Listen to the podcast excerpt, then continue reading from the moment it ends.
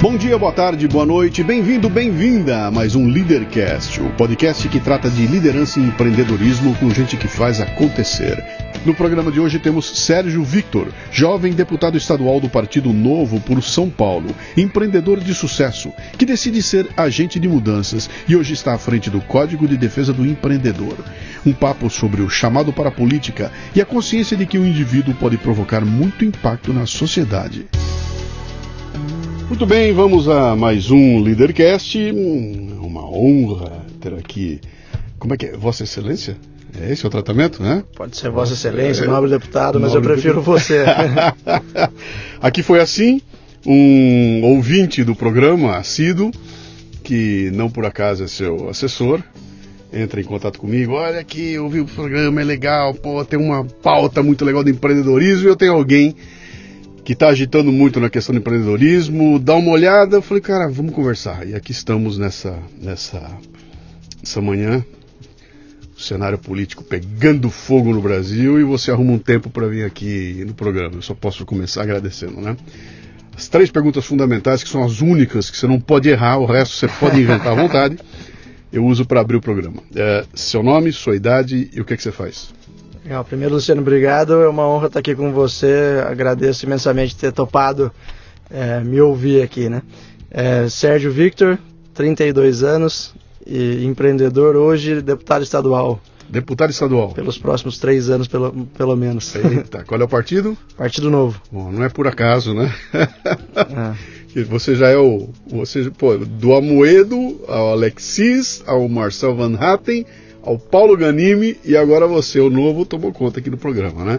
Mas não é à toa, é porque vocês estão fazendo um trabalho é, sério lá e, e, vale a pena a gente conhecer, né? Ah, você sabe que esse aqui é um programa sobre liderança e empreendedorismo, a gente vai conduzir, mas eu tenho que começar fuçando um pouco na tua história, né? Você nasceu onde? Eu nasci em Tremembé, mas morei a maior parte da minha vida em Taubaté, ali do lado. Uau, pra quem é de São Paulo não faz diferença nenhuma, mas pra Sim. quem é do interior, todo mundo. Você é tremembense ou taubatiano, pô? É isso aí. Não tem que explicar. E vem interior, não vem é. interior, né? Vem é. interior de lá, né? Sim, caipira com muito orgulho. Grande Taubaté. Você tem irmãos? Tenho um irmão mais novo. Tá. Seu pai e sua mãe fazem o quê? Meu pai é engenheiro mecânico de formação, pós-graduação em administração de empresas. Hoje trabalho com mineração, uhum. é, com fosfato agrícola. Tá. E minha mãe trabalhou 25 anos na VAP, tá. uma instituição que cuidava de crianças e adultos de forma geral com, com deficiência. E foi a vida inteira dela é, nessa instituição e hoje aposentou. Cuida dos netos, ajuda a cuidar dos netos. Que legal. Que que eu, que, qual é o seu apelido quando era criança? Serginho. Apesar Serginho. de eu ser júnior, ficou o Serginho. Ninguém... Serginho. O que, que o Serginho queria ser quando crescesse, cara? Eu queria ser jogador de futebol de qualquer jeito. É. Era o sonho até os 16 anos, quando eu percebi que não tinha bola para isso. É, mas você seguiu atrás, foi fazer escolinha, foi... Não, então, eu fiz, eu sempre treinei em vários times enquanto criança, participei de várias peneiras que nunca deram certo, né, uhum. mas que, queria continuar tentando, mas eu acabei, com 16 anos, fui fazer intercâmbio nos Estados Unidos e aí joguei pelo colégio, né, ganhei vários prêmios e acabei ganhando uma bolsa parcial atlética e acadêmica lá para ficar na faculdade, né? Tá. Então joguei futebol até a universidade nos Estados Unidos, mas Sim. sabendo os meus limites já. O que, que, você cursou lá? Fiz economia e administração de empresas. É, isso foi intencional ou foi para ajeitar a bolsa? Como é que foi isso aí? Não, Tinha escolhas? Ou, é, eu podia escolher o curso que eu, que eu quisesse, né? Eu fui aprovado na, assim, nos Estados Unidos, você é aprovado na universidade. Sim. E aí você pode escolher o curso que você quiser. E aí eu já tinha o espírito empreendedor aí, eu, uhum. achei que esses dois cursos é, eram os mais interessantes, era que eu me, me agradavam mais e que eu achava que era a minha vocação também. Você ficou lá até que idade? 22. 22? Ah. Tá. E se formou, e aí? Resolveu voltar para cá ou Foi, eu, alguma eu coisa me, lá? Eu me formei em 2009, então no auge da crise, é, eu tinha um estagiei, bom, comecei um negocinho de cortar grama, né? Que no começo, lá? quando eu cheguei lá, demoraram demais para entregar minha documentação para trabalhar fora da universidade. Então eu trabalhava na biblioteca, na lanchonete e comecei a cortar grama com um amigo. E jogava futebol também? E jogava futebol e estudava, né? Então desde o primeiro ano minha rotina foi, uhum. foi bem puxada, mas divertida. E, e aí depois que eu consegui o documento, eu estagiei numa consultoria em energia por três anos e meio. Tá. E aí quando eu me formei, em 2009, estava no auge da crise, estava difícil de conseguir emprego. Eu já estava também com vontade de voltar para o Brasil. vendi minhas tralhinhas, fui, fiquei um, pouco, um tempo na Europa e depois, quando acabou o dinheiro e quando acabou a, a bagunça, eu voltei pro Brasil. Deixa eu explorar uma coisa aqui com relação a esse sonho teu, cara. Quando é que você decide que futebol não dá? Lá, porque você nem deu a chance de voltar para cá para jogar aqui, né? Você ah, decidiu não, lá não, que não é, dava. Não, eu decidi com 16 anos, já, já fica claro, né? Eu uhum. também tive bastante oportunidade na vida, então você tem várias, várias opções. Uhum. É, isso foi um sonho de criança mesmo, e quando você vai começar a amadurecer na adolescência, já percebe. Uhum. E aí o colégio foi mais um, um plus ali que eu consegui ter é, de poder jogar competitivamente e a faculdade foi, sabe, foi mais diversão. Eu já uhum. sabia que. Quer dizer, o futebol um, foi, te serviu como um instrumento para você. É, sempre me serviu de hobby, diversão Sim. e consegui ter algum benefício com isso ainda, além do, da, da diversão. Você volta para o Brasil no olho do furacão. 2009 isso aqui tava terra arrasada, né? Eu, foi, foi, a crise de 2000. Pô, eu sei porque eu, eu, sei o que eu passei aqui. É. Como empreendedor, aquela 2009 foi. É um, é um dos anos para ser esquecido, né? Uh, e você desembarca aqui no olho do furacão. Com alguma ideia, qual, o que, que é? Vou pegar isso aqui, meu currículo, vou arrumar um emprego em algum lugar, vou montar meu próprio negócio. Qual era? Então, qual era foi até.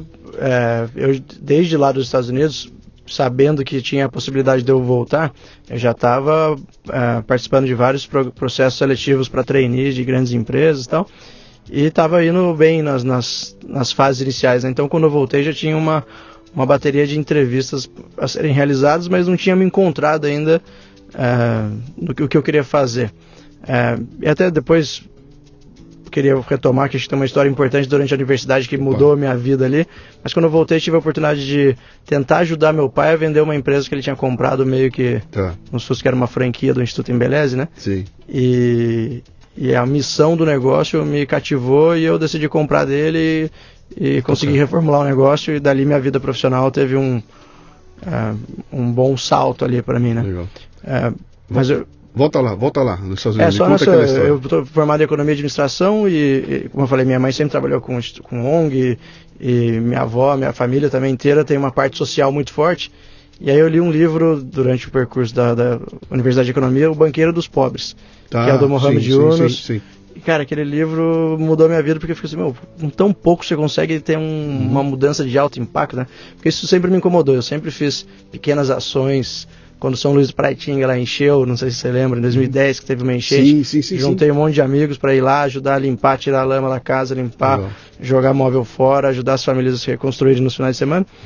Mas você sente que a sua tem um alto impacto para aquela pessoa, mas não tinha escala, né? Uhum. E eu li aquele livro, achei que, eu, que pudesse ser algo de alto impacto. Para quem não conhece a história aqui, esse livro conta a história do indivíduo que decide fazer uma mudança na sociedade criando um banco para emprestar dinheiro e para é. gerar renda, é, condições e que os pobres comecem a montar seu próprio negócio. E ele vai contra a corrente, porque ele vai emprestar dinheiro para quem não tem nada, né? E todo mundo diz para ele, cara, né? você vai quebrar a cara, você não tem garantia, você vai emprestar e nunca mais vai ver de volta. E ele monta um negócio muito inteligente, porque ele chama o marido e mulher, empresta o dinheiro e faz o um negócio com a mulher, né? É isso. Perfeito. e, cara, e os caras pagam religiosamente, ele acaba montando um banco gigantesco que muda a vida de milhões e milhões de pessoas lá, né? Legal. É isso, e, o que me tocou é o seguinte, o Mohamed Yunus era professor de economia em Bangladesh, numa universidade, e uma parte do começo era assim, olha, a gente está estudando várias teorias dos livros aqui, Sim. que era o que eu estava fazendo, Sim. enquanto ao redor da minha universidade, da universidade aqui tem gente passando fome, então não faz sentido. Sim. Tem alguma coisa desconectada aqui, né? Não é possível que a gente, o que a gente esteja aprendendo na escola não, não impacte a vida de quem está aqui passando claro. fome a um quilômetro daqui. E aí aquilo me tocou, né? A minha melhor amiga na, na época era africana, de Malawi.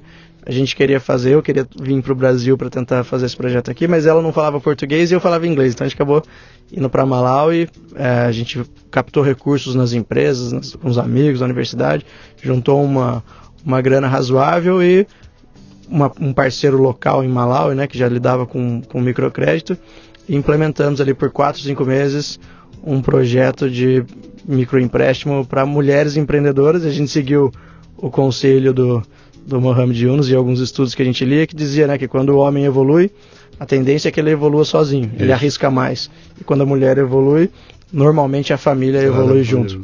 Então a gente emprestou dinheiro para 33 mulheres ali e coisas de entre 100 e 150 dólares na época, que era mais dinheiro que aquelas pessoas tinham vi É, visto vida na vida inteira, né? Então é assustador. E deu certo, cara, também. Aham. Inadimplência zero, só uma pessoa que teve uma dificuldade, justamente porque o marido eh, atrapalhou o negócio dela, mas a gente renegociou e, e aí a instituição local continuou tocando. Quando eu volto pro Brasil, e aí isso muda, né, que eu fiz esse programa, que eu falei, cara, isso tem alto impacto. A franquia do Instituto Embeleze é uma escola de cursos profissionalizantes para pessoas que querem empreender e tocar seu negócio na área da beleza. Então, naquela época, o curso de barbearia não tinha tanta força. 90% dos meus alunos eram mulheres, Uhum. de baixa renda, querendo mudar de vida. Então, aquilo me tocou e eu falei, é, cara, isso aqui é para mim. O negócio estava quebrado, tinha, sei lá, menos de 50 alunos, faturava quase 8 mil reais, o aluguel era 3, né, a equipe desmotivada, e a minha missão ali no começo era para ajudar meu pai a vender o negócio, eu falei, Sim. eu vou comprar. E aí consegui ouvir os alunos, ouvir os funcionários, tentar entender o que estava acontecendo. E aí foi, eu sempre tive um espírito mais de liderança mesmo, de empreendedor, mas ali eu consegui colocar tudo, mesmo sem técnica, consegui É. colocar toda a minha vontade e, e meu desejo de mudança em prática, né? Uhum. E deu certo. E o negócio funcionou, cresceu. Cresceu. Em um ano eu tinha quase 250 alunos, né? Multipliquei por 5 e tem uma margem muito boa o negócio. Eu já abri a minha segunda unidade em Jacareí Opa. e eu, eu assumi em dezembro de 2009, novembro de 2009. Em janeiro de 2011 eu já tinha a unidade de Jacareí aberta, que uma coisa que eu consegui fazer é, como as cidades são perto, São Sim. José dos Campos e Jacareí, que foram minhas primeiras unidades, eu já comecei a vender curso e fazer matrícula sem a escola estar aberta. Eu já sabia que que eu ia abrir, Ah. eu já fazia pré-matrícula, fazia com que a pessoa pudesse pagar um pouquinho mais barato para quando eu inaugurasse, eh, né, ela já tivesse Sim. pago grande parte. As cidades são perto, então muitas vezes o aluno ia até a minha escola na outra cidade para tentar ver, né? É É. difícil vender Um sem negócio não existe, um né? negócio, negócio Sim, não existe. Mas eu já inaugurei com mais de 300 alunos em Jacareí, então o negócio É. já começou se pagando. Que legal. Foi algo muito bacana, isso eu tinha 23, 24 anos. Uhum. Então, com pouca idade ali, eu comecei a tocar as Pô, teu empresas. pai ficou orgulhoso então, né, cara? Ficou, eu lembro. Eu lembro de um e-mail que ele mandou para os funcionários dele. Ele, tava, ele era alto executivo da Votorantim na época ainda, diretor-geral da Votorantim Cimentos. Ele mandou um e-mail lá que me copiou, que eu não tinha entendido ainda. Ele falou assim: olha, para você é, tocar seu- a sua unidade de negócio, ele falou tudo que os funcionários dele tinham que fazer. Você tem o departamento de marketing, você tem o Sim. departamento de produtos, você tem o, explicou todas as, né, todas as ah, os, Os departamentos, de uma grande sim. empresa, o RH para você contratar a equipe. Sim. No final ele falou assim: meu filho fez tudo isso sozinho, até me emocionou, Que legal, cara. sem pôr nenhum, desculpa Ah, falar. Imagina, pode falar. Fez tudo sozinho, já inaugurou a escola com, com 300 alunos. Aham. eu chorei pra caramba. Ah, que legal, cara. Que legal. muito bom, muito bom. Essas histórias, Sari, isso, é- isso, isso, é, isso é, o- é o bichinho do, do, do empreendedorismo, de, de moleque que não tem Ah. medo, né, cara? Com 23 anos de idade você conquista o mundo. não tinha cara. nada pra perder também, né? Não tinha como dar errado. Se der errado também, eu tenho 23 anos, cara, eu faço de novo. E, Você e- tem uma missão forte Sim, ali, né? sim. De impactar a vida das Sim. pessoas, de acreditava muito no produto. Uhum. E eu sabia também, falou, pô, comecei a ver, né? Tem claramente. E você consegue perceber o perfil, né? Porque Sim. numa escola, em qualquer escola, você vê quem vai bem e quem vai mal pela Uhum. atitude da pessoa. Sim. E aí eu via, você consegue ver os perfis ali, você consegue ver quem vai disparar. E eu ficava tent- sempre tentando pegar aquele que estava dispersando trazer, olhar né? pro exemplo que ia dar certo, né? Você, você entrou, você virou empreendedor no rumo da educação. Então, isso. É, isso. E comecei com cursos profissionalizantes, aí- ok. e aí eram essas duas escolas. E em 2012, no meio de 2012, você vê que os negócios começaram a ir bem. Eu fui, tava no. Você tem 23 anos, começa a ganhar dinheiro, dinheiro Pô. que, sei lá, nem imaginava que ia ganhar, mais que meus amigos. Você acha que você fica muito corajoso também. Então Sim. tem algumas coisas que tem que aprender, né? Sim. É, eu arrumei um sócio que trabalhava com meu pai na época na Votorantim, era gerente geral da Votorantim, Cláudio, gente boníssima. E a gente comprou três empresas ao mesmo tempo, quebradas. Então foi um tiro muito no escuro, acabou Mas- dando certo. Em- Empresa de quê? Mais uma franquia do Instituto Embeleza em Guarulhos e duas unidades da, da LFG, que é do Luiz Flávio, era do Luiz Flávio Gomes, né? Curso para concurso público e pós-graduação jurídica. dizer, você não saiu do segmento de educação, era Não, tudo não ali sei, na educação. é, tá? meu- o- a minha grande experiência ali. E, porque o processo é muito parecido. Sim. E, e, e franquias também, né? Então tem razoavelmente um modelo de negócio estabelecido. Tá. E junto com a LFG, a Anhanguera tinha acabado de comprar. Então, as os dois polos de ensino à distância tinham 13 alunos somados da Anhanguera, só que a gente comprou vendo o potencial. Quantos alunos? 13. 13. A gente comprou vendo o potencial da Anhanguera de crescer, né? Apesar Sim. de todos os problemas que a gente teve no percurso, a gente acabou vendendo a unidade com 1.200 alunos, as unidades, né? Caramba. Então, em pouco, três anos, a gente conseguiu fazer uma. Eu Uhum. acho que eu- eu- foi o que eu me especializei. Eu consegui pegar empresa quebrada, eu me considero bom com gente, Sim, sem muita técnica, mas bom com gente, sim. e agressivo nas metas comerciais em específico. Então, Daí você lidou com um negócio interessante porque o perfil do negócio da educação não é um negócio é, é, apoiado em máquinas, em investimentos absurdos, em equipamentos, etc. e. Você tem que ter um prédio que não precisa nem precisa ser seu, né? ah, E mão de obra. É isso. E professores e mão de obra legal ali, né? E- então é, é basicamente o que você falou, você sabendo lidar com gente Ah. e tendo um mínimo de organização E ali. preocupado com o aluno, né? Que é o mais importante. Claro. das Captura, contas, sim. é, no curso profissionalizante, eu medi o sucesso do meu professor. O seu aluno está ganhando dinheiro. Tá, Se o seu aluno está ganhando dinheiro, a gente tem alguma coisa errada, porque o curso é para o aluno ganhar dinheiro. tá. Então, a gente tinha várias métricas ali dentro do curso. é, né, como é que você mede a evasão? Primeiro, Uhum. se o cara é um curso profissionalizante, a pessoa normalmente tem baixo, baixa renda e tá, então aquela parcela toma uma bela porcentagem da carteira do, do Sim. cliente. Se ele está indo na aula e não está prestando atenção, tem alguma coisa muito errada. Claramente aquele aluno Sim. não está gostando ou vai sair, né? Então, quando você viu o aluno disperso, eu já queria conversar com ele. Então, meu professor já tinha que.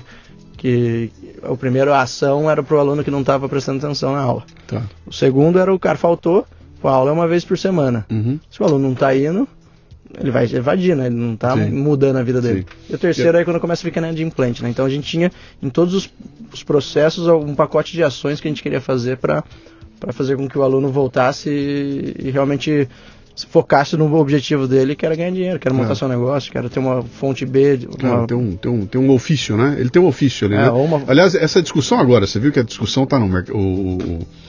O, o- o Ministério da Educação agora começou a botar, um- acelerar demais essa questão de cursos técnicos para criar ofícios e, que, que parece que o Brasil tem meio que um preconceito. A gente é o seguinte, eu, eu preciso ter um diploma universitário. E a nossa cultura machuca muito o nosso desenvolvimento, cara. Sim. Porque na área de tecnologia, que é o próximo. É o, é o, é, é o futuro e é o presente já, né? Uhum. Cara, toda empresa que você vai de tecnologia, ele fala, olha, os meus melhores colaboradores nunca fizeram universidade. São técnicos. Que, ou, ou nem técnico, Ou nem nem formado em técnico. O cara é, aprendeu na é porrada. é- é autodidata que aprendeu É a programar, aprendeu a desenvolver É software em casa. Então, assim, a, a gente está indo normal, a gente está sempre muito atrasado quando a gente fala de educação. Sim.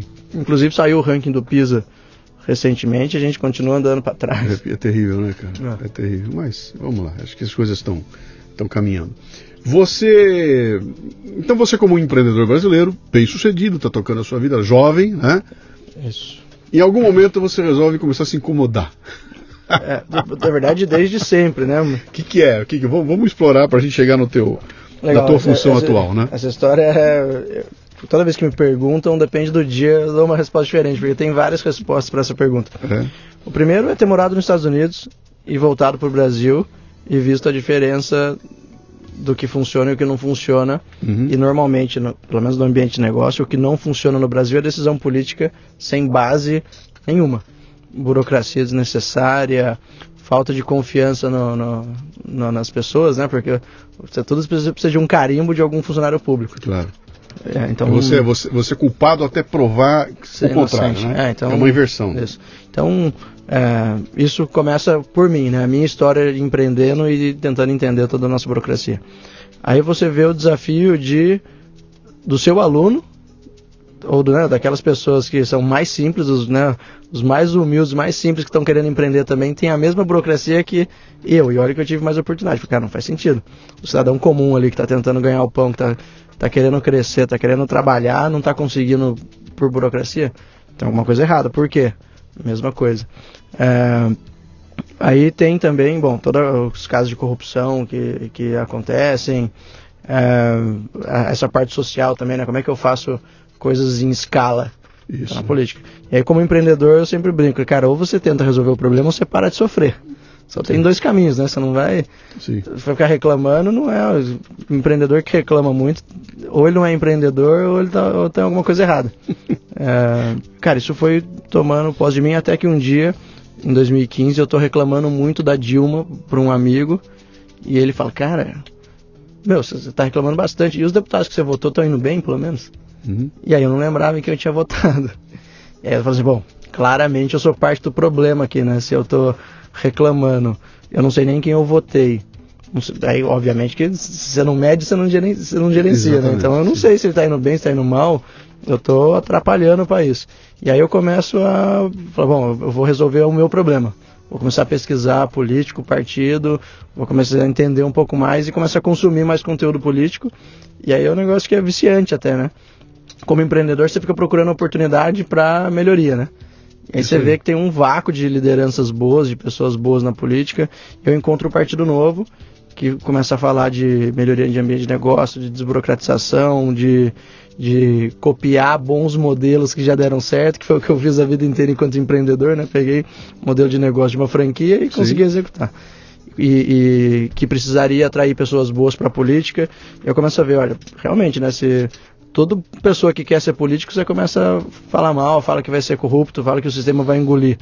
Que incentivo que você dá para qualquer pessoa não, boa querer é, entrar para a política? Não, não mesmo. É, não mesmo. Você já cria uma barreira de entrada enorme. Você, quando estava fazendo essa investigação que você encontrou novo, você não estava procurando um partido para se filiar para ser político? Não, não. Tava, queria... Eu queria resolver o meu. Achar alguém para quem votar. É, o meu Isso. problema pessoal de Sim. reclamar e não e não cobrar. Quero ver se tem gente boa para eu votar. Era isso, isso cabeça. Perfeito. É, eu, no, eu tava no auge das minhas cinco empresas, tinha mais de 100 funcionários, estava é, prestes a casar, então política era assim, cara, eu não preciso, eu, eu tenho que parar de ser enganado. Tá. Em resumo, né? Eu preciso, não é possível que dos 513 deputados federais e 81 senadores só tenha gente ruim. Sim. Né? Quem que são os bons exemplos para gente, pra gente ajudá-los a ganhar mais espaço, né?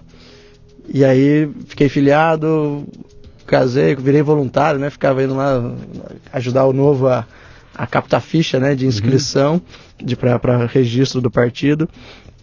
E aí em 2016 não teve. Eu morava em São José na época, né? Não, não teve eleição, não teve candidato do novo em São José, mas eu ajudei todo mundo que eu conhecia em São Paulo, no Rio, mandava, olha, esses são os candidatos que eu achei mais bacana aqui do novo. Inclusive um deles é meu colega de bancada, hoje meu vizinho de gabinete, o Melão, uhum. Ricardo Melão. Falei, ó, cara, esses caras são bacanas, ó. Esse aqui é mais briguento, esse aqui é mais técnico, esse aqui é empresário e parece um gestor. Peguei os perfis que eu mais gostava e, e mandava para os colegas para tentar ajudar na votação. Né? E aí, aí em 2016 e 2017 acontece que eu começo a vender as minhas empresas em algumas boas oportunidades, meio que sem um plano concreto de venda.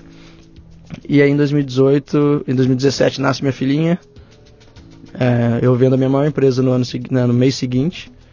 E aí eu fiquei um ano de pai. Então, de, shorts. Deixa, fiquei um ano de shorts e chinelo de, em casa. De, e deixa, deixa eu estressar essa, esse, esse, ponto aqui, né?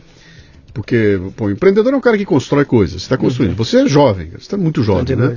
E eu imagino que, que um empreendedor com um negócio de sucesso, com a tua idade, o céu é o limite, cara. Eu quero crescer ah. e vou cada vez mais. E de repente você começa a vender. Né? E, e, essa venda, você acabou de falar, você não tinha um plano de vender, apareceu alguém, uhum. te ofertou, era bom, você fala, pô, vou pegar isso aqui. Se pagarem ah, mais do que, eu, do, do, que eu acho que vale, né? Isso exige um desprendimento. Sim. Tem um desprendimento aí, que é, que é, que é uma característica interessante do, do que prejudica muito o empreendedor, né? Que o cara, o cara ele não consegue se desprender do negócio nem quando vai mal. Ele vai afundando eu igual porque ele, colegas. Ele, pô, cara, eu, eu que construí, eu que fiz e agora não me desprendo e quebra a cara. E você está falando que pô, apareceu um bom negócio, vou fazer um negócio. Eu era né? apaixonado pelos negócios também, então, né? Então, me explica esse desprendimento aí. O que, que é isso? É essa oportunidade? O que, que é isso? É, é, você falou aí, me oferecendo mais do que eu acho que vale. Faço o negócio. É isso assim? Cara, são vários pontos, né? Então, eu acho que até vai do, de como eu cresci, né? Então, é, primeiro que eu não era como é que eu posso explicar isso aqui?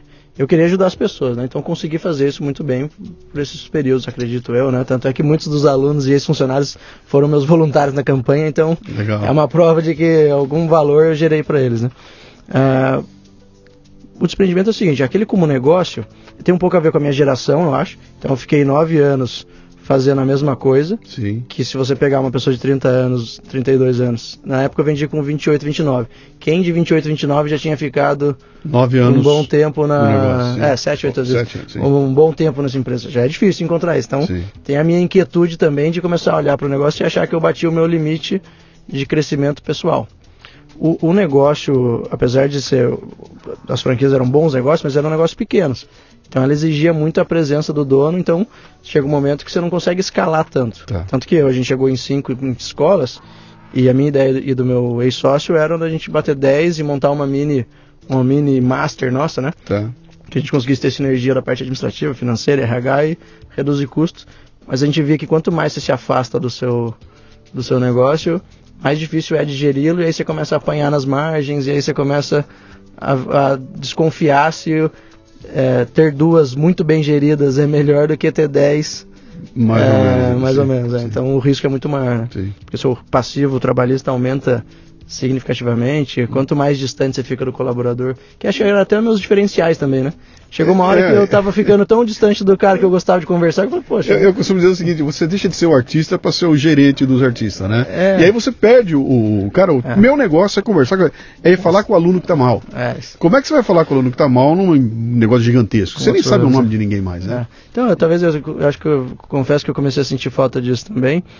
É, então tem vários fatores, né? O, o fato de estar casando e minha esposa tá, a gente tá querendo ter um filho, eu queria ter um filho antes dos 30 anos, bati a meta por um mês.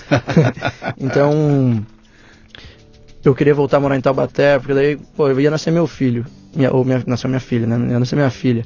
Eu tenho os quatro avós vivos ainda. Sim. Então eu tinha vontade. Falei, olha, hoje eu estou numa situação que eu posso voltar para Taubaté. Eu rodava muito, né? Então minhas empresas eram São José, Jacareí, Guarulhos, Bragança e Atibaia. Então eu ficava muito tempo na estrada. Então são várias variáveis. Eu, eu me sentia confortável de voltar para Taubaté e começar a empreender e ter dois, três negócios em uma cidade só, Sim, que facilitasse a minha vida logisticamente. Você começa a va- valorizar mais o tempo, né? sim. Pô, eu perdia duas horas, três horas na Não, estrada cara, por e, dia. e- e é uma visão ultra interessante, porque o, o, o caminho do crescimento, cara, é você crescer. Eu quero ir pra capital, cara. Eu quero ir pra São Paulo, cara. Eu quero ir É. pros grandes centros, que lá eu multiplico tudo. E você olha e não tem problema nenhum, vou voltar. E não é que você vai voltar pra São José, que é um imenso polo. Você vai É. pra Taubaté, que é uma pequena cidade de interior, pacata, né? É, que é Ah. o caminho contrário de qualquer cara que pensa no empreendimento, Mas- como a, a expansão. dentro do meu plano, até estava montando um plano de negócio de ter vários negócios, minha esposa é arquiteta, que ah, pudesse apoiar o empreendedor do começo ao fim. Então eu É. estava pensando, eu falei assim, olha, eu sou, eu me considerava bom comercial e acredito que eu consigo estruturar bons processos para ganhar na margem. Então eu acreditava que eu podia voltar para o interior e fazer melhor com toda a humildade do mundo, alguns serviços essenciais para o empreendedor. Então, tinha um arquiteto, eu estava procurando um engenheiro, eh, queria pegar pessoas técnicas, o contador, para cuidar da parte do negócio e eu cuidava da parte eh, gerencial do, do- do- e comercial do, Uhum. né, dos empreendimentos, uma agente de publicidade, enfim. Então, eu achava que eu tinha, essa- que eu, eu queria montar esse um, um- um grupo de empresas que prestasse serviço para o empreendedor, eh, que eu via que tinha uma demanda razoável para isso. E foi nesse momento que aí, enquanto voluntário do novo, começo a, a me engajar mais, começo a chegar perto de eleição, né? Já tinha aberto o processo seletivo para deputado federal, que era uma coisa. Você estava em casa de chinelo e bermuda? Estava em casa de chinelo e bermuda. Você tinha tempo então pra Tinha tempo. É, se eu, dedicar a isso. Tá, eu tinha. Eu sempre. Nunca. Você não consegue ficar parado, né? claro. Então eu estava olhando vários empreendimentos para investir, cheguei a investir em alguns. Tem uma, uma startup que eu até fiquei de estagiário voluntário dois meses para aprender o negócio deles, porque eu estava quase entrando como eh, não só investidor, como sócio para cuidar da parte de marketing. Eh, era um produto pra, de fidelidade digital Tá. que você consegue captar os dados do cliente e consegue fornecer para o empreendedor uma inteligência em cima dos seus clientes. Quantas vezes ele vai no seu negócio, quanto que ele gasta, quando ele fica muito tempo longe, você consegue mandar um cupom para ele. Então, Sim. eu quase, quase entrei nessa empresa e acabou não dando certo porque o, o negócio pivotou completamente e aí não, não fazia mais sentido a minha entrada. E aí deu lá de chinelo, abre o processo para deputado estadual. Eu falei, olha, federal ir para Brasília eu não ia, né? Eu voltei para Taubaté de... Claro. Aí vai que eu ganho, né? Eu não quero ir morar em Brasília. Para deputado estadual eu topei participar, achei que ia ser uma contribuição para o novo. Não achei que tinha chance nenhuma, sinceramente. Uhum. Trabalhei para ganhar, obviamente, mas uh, minha campanha custou 37 mil reais, cara. Antes de entrar na, na, campanha, tem um momento que você vai tomar uma decisão. Ah. Você toma sozinho? Ou não. você chega, mãe, pai, mano, esposa, esposa ah. aqui, ó, tá Demorou... pintando um negócio aí. Como é, como é que foi isso, cara? Como é que. Demorou uma semana. Ou do primeiro dia falar. Quando você conta, você, tô meu, tá pensando. Tá louco? Em... É. Pra quê? A gente acabou de voltar para Taubaté. Da minha esposa, Sim. fugia totalmente dos planos que a gente tinha montado de ter voltado para Taubaté. Mas aí, assim, eu falei, bom, eu não vou comprar briga antes da hora também, né? falei, meu bem, essa campanha vai ser para eu ficar conhecido como empreendedor. A gente não, eu não vou gastar muito dinheiro, eu não estou com nenhum empreendimento agora, vou testar minha vocação, é, né, para ver se eu gostaria de ir. Mas eu sentia também que era uma forma de você voltar para a sociedade e, e, construir o seu nome, porque eu tinha certeza que eu ia sair como um candidato empreendedor, eu ia conseguir vender todas as minhas boas características claro. no processo da campanha. Né? É, porque o meu network em Taubaté empresarial era pequeno. E, não, mas não faz isso. E meus pais, você tá louco, porque você tá bem, né? Você acabou de vender suas empresas, você vai começar a empreender em outra coisa. Mas depois eu fui mostrando, tá bom, quais alternativas que a gente tem aí para mudar o país? Fui fazendo provocações, né? Você convenceu eles? Era, então. eu convenci eles, vendi meu peixe para eles. É. E aí foi, assim, sem o apoio deles, sem dúvida que eu não. Claro. Não, não entrava nessa. Não faz sentido algum não ter nem apoio dentro de casa. Eu acho que assim, se você. Isso serve para qualquer político, né? Se sua esposa e seus pais então, os contra. melhores amigos não te apoiarem, tem alguma é, coisa errada. Né? Eu não sei se a população vai querer que você esteja. Qu quantos votos você precisava para ser eleito? Cara, a minha meta era 50 mil, porque eu imaginava que precisava disso. Mas... Esse era o cálculo. Com 50 é, você acha que seria. Eu achava que eu ia entrar. Seria, você estava brigando por 50 e mil. E eu foi até engraçado, nos meus rascunhos ali, quando eu sentei com alguns amigos para montar a estratégia, eu falei, cara, impossível ficar em primeiro e segundo, porque já tinham dois, inclusive aconteceu, né? Sim. Os dois colegas ficaram em primeiro, porque eles estavam com, já estavam fazendo pré-campanha há mais tempo, já tinham um nome conhecido. Que, quem são eles? O Daniel José e o Reniose. Tá. E dois, duas pessoas espetaculares. Então eu sabia, e aí eles destoavam um pouco da turma, né? E eu falei, cara, eu preciso ficar em terceiro. No meu papelzinho lá vai entrar, eu pensava, vão entrar três pessoas, e eu preciso ser o terceiro. Então tem lá um rascunho até de. Tá. É, eu vou precisar de 50 mil votos, porque eles vão estourar na minha cabeça, né? eu preciso ser o terceiro colocado. Uh, e acabou, não, fiquei em terceiro. Uh, então, mas, mas an antes, antes de você ficar em terceiro, vamos lá. Você vai encarar uma campanha política sem nunca ter feito política na ah. sua vida. Você não tinha. É diferente do cara que fala, pô, eu, eu vivi ali perto, eu fui assessor, é. eu caminhei, eu entendi. Não, você era um empreendedor. Né? E a tua visão do político era a visão de quem está de fora e que, é, uhum. de certa forma, é a vítima da, da, deles. Né? E agora você vai entrar nesse jogo, e a primeira fase dele exatamente não é exercer a política em si, mas é conquistar confiança, etc e tal. Você deu a entender que você já tinha uma base legal de gente para te ajudar, porque todo mundo te conhecia, todos os alunos que você teve, aquilo podia ser. O que, que você faz? Você lança um. Alô, povo, estou partindo para candidato, quem quer ir comigo? Como é que foi isso? Cara, foi o seguinte, é, eu comecei a tentar, eu comecei a. Eu gosto muito de antes de eu eu, antes de eu ir pro pau, eu começo a escrever um monte de coisa para montar as premissas, né? Sim. É, então, vamos lá. Em 2016, eu já estava começando a me envolver com o novo. Muita gente me ligou, cara, acho que uns, umas, sem brincadeira, umas 50 amigos, colegas, me ligaram para falar assim, Sérgio, você que tá envolvendo com política? Você que tá postando sempre direto, você tá estudando em quem que você vai votar? Cara, não é possível, né? Eu, só tô, eu postava só uma coisa pontual, outra do novo e o pessoal já me tratava como referência para indicar o voto. Então eu falava, bom, tem algumas pessoas que são altamente influenciadores, né? São grandes multiplicadores. Porque se eu mandei para os meus essas 50 pessoas, provavelmente ele passou para o pai, para a mãe, para o irmão. Claro. Cara, essa pessoa tem um poder de impactar.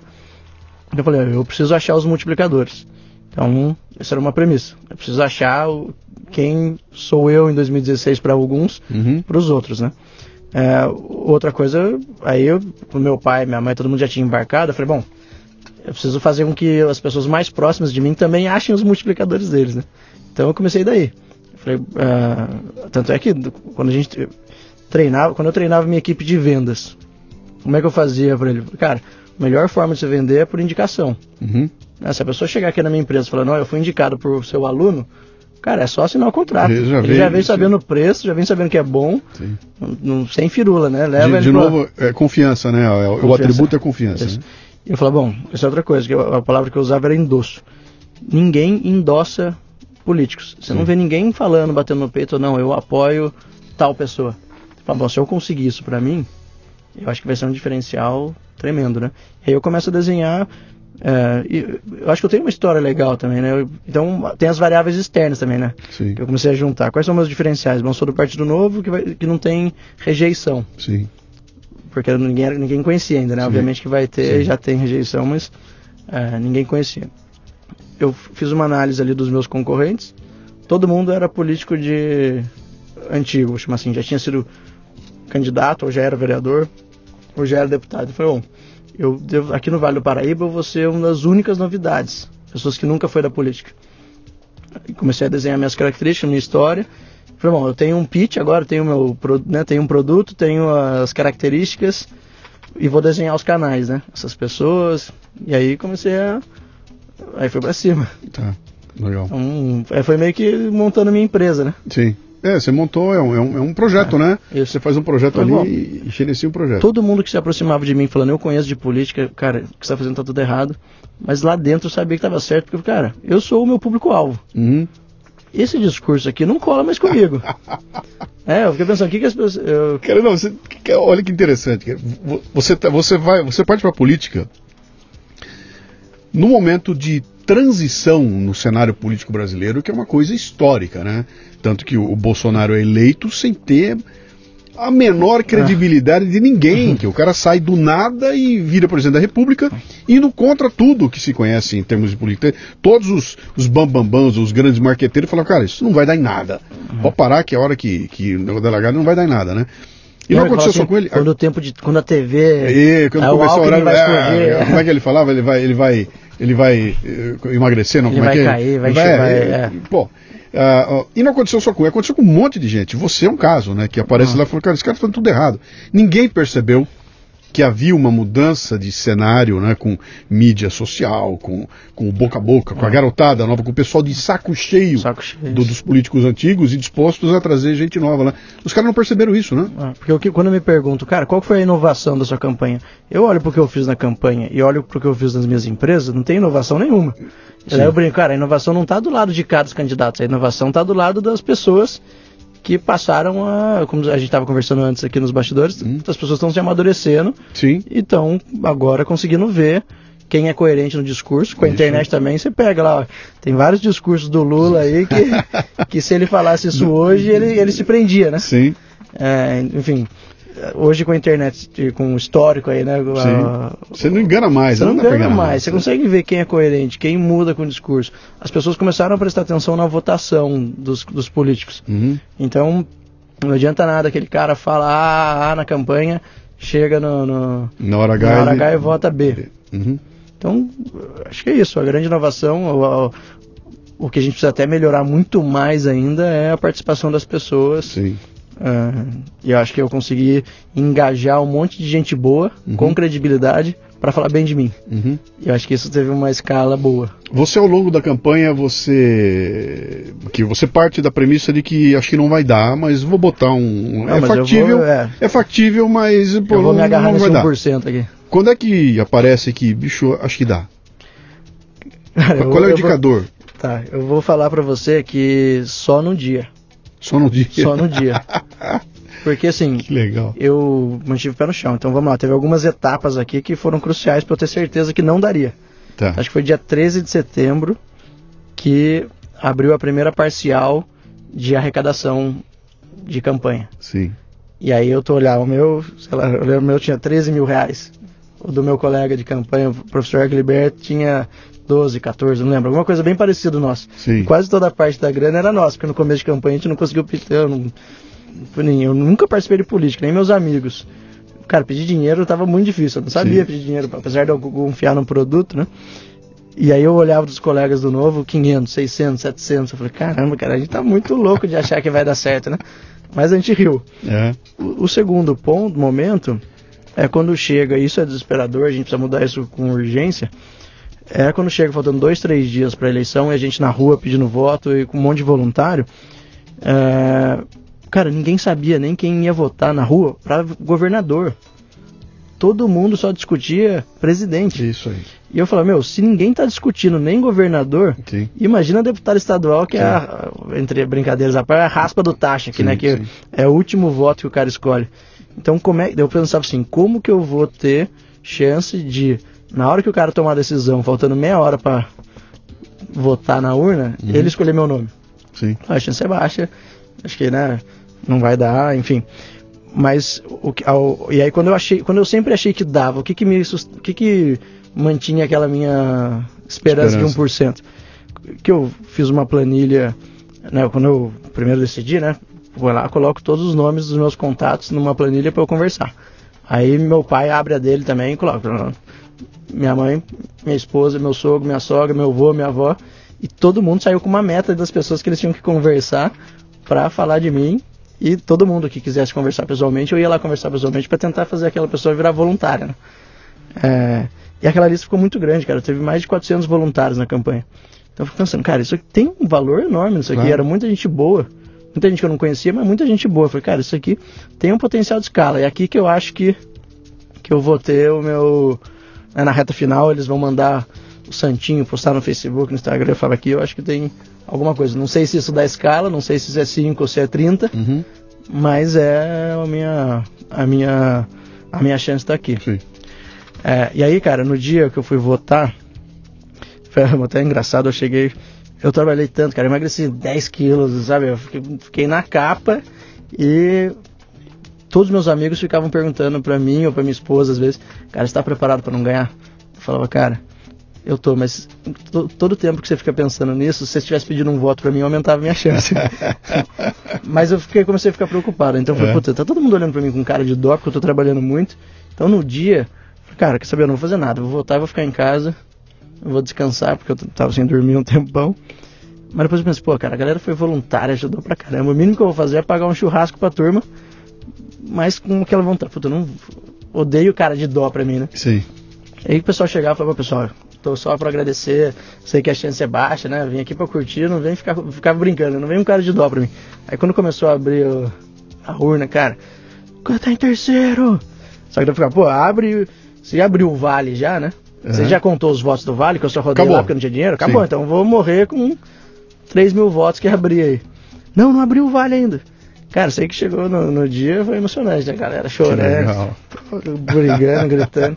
Foi um negócio inacreditável. Mas o, o sentimento mais legal foi daquele cara, homem, mulher, criança, adulto, que nunca tinha participado da política, E, falando, cara, pô. conseguimos, né? É, o meu lá. pai falava, cara, eu achava que meu voto não valia de nada. Uhum. Então acho que o mais importante do que eu ter eleito até, acho que tem uma turma ali que percebeu que, Sim. cara, eu preciso fazer alguma coisa. É, você viu o que aconteceu? Que fenômeno foi? Qu- Quanta gente abraçou a questão da política? O Brasil deu um É, salto então. de maturidade política nos últimos cinco anos, quatro, cinco anos, que foi uma coisa absurda, né?